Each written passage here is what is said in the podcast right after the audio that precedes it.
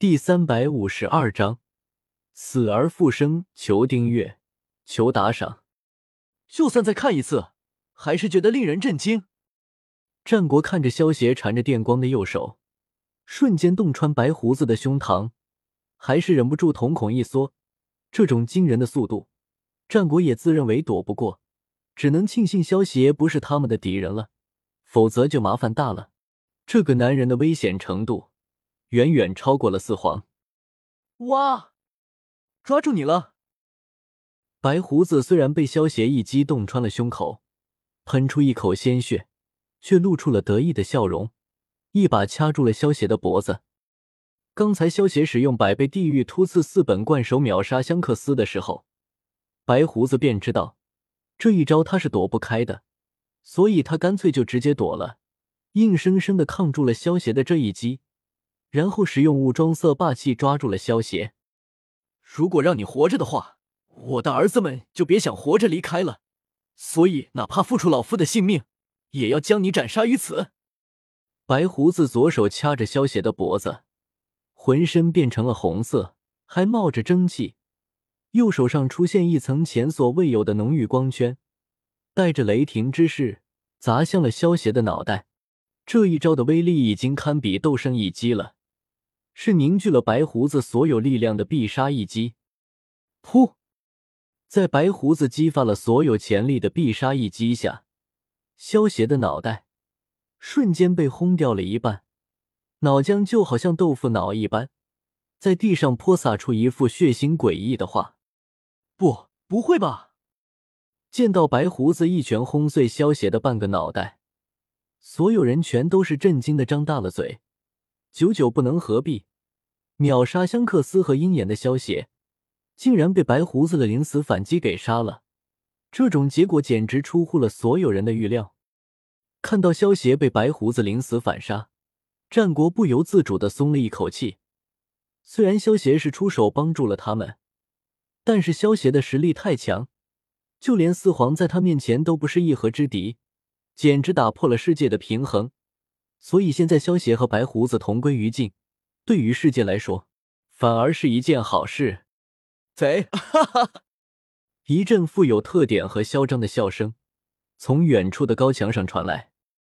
那是黑胡子海贼团。循声望去，看清来人样貌的海军忍不住叫道：“黑胡子抓捕艾斯，然后献给海军，当上了七武海。可是刚才大战的时候。”黑胡子却消失不见了。玄月猎人卡特琳娜蒂博巨大战舰萨方乌尔夫九桶巴斯特乔特恶阵王皮耶特皮萨罗，全都是推进城地下六层关押的犯人。黑胡子这个混蛋！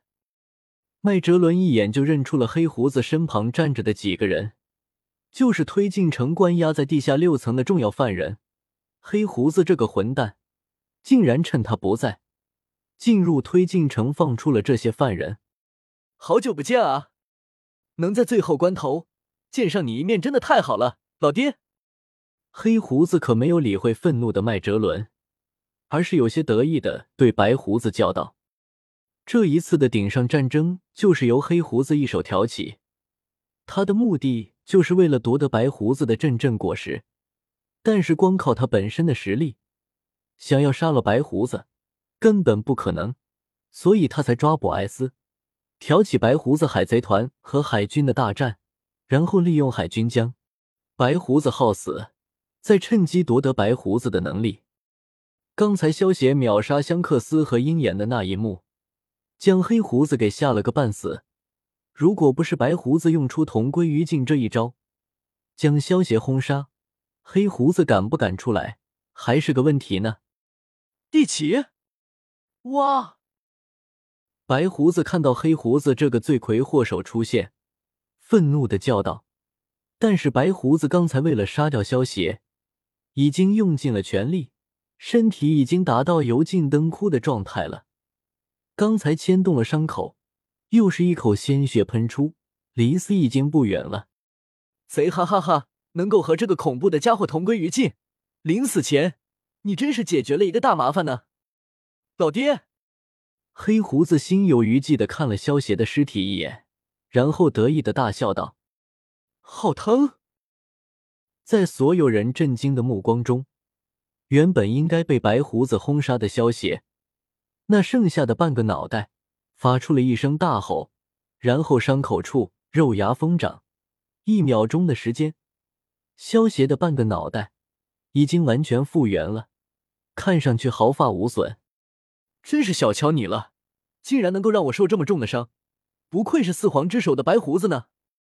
萧协从白胡子的胸口中一把抽出右手，扭了扭脖子道：“白胡子眼瞳一缩，断断续续的说道：‘你这家伙还真是怪物！’我死了吗？”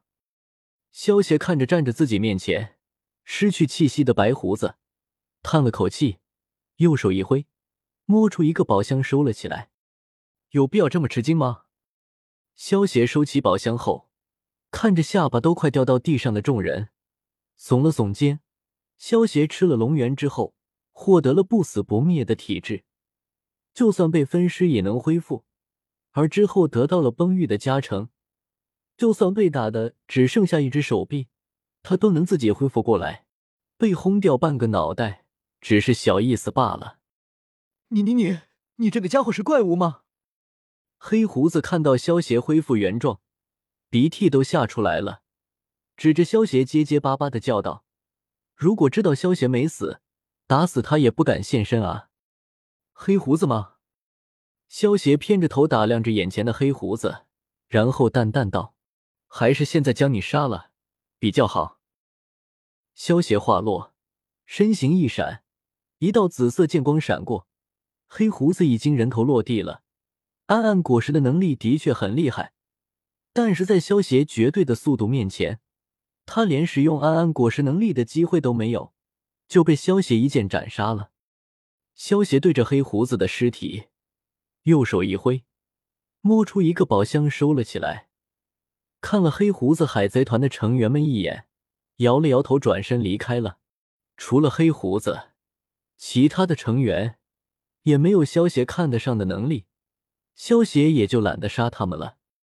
见到萧邪转身离开，拉菲特他们不由自主的松了一口气。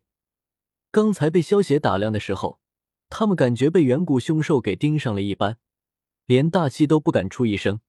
至于为黑胡子报仇，别开玩笑了，眼前这一位可是秒杀了香克斯和白胡子的绝世猛人，能够保住一条小命，已经可以偷笑了，哪里还敢生出报仇的念头？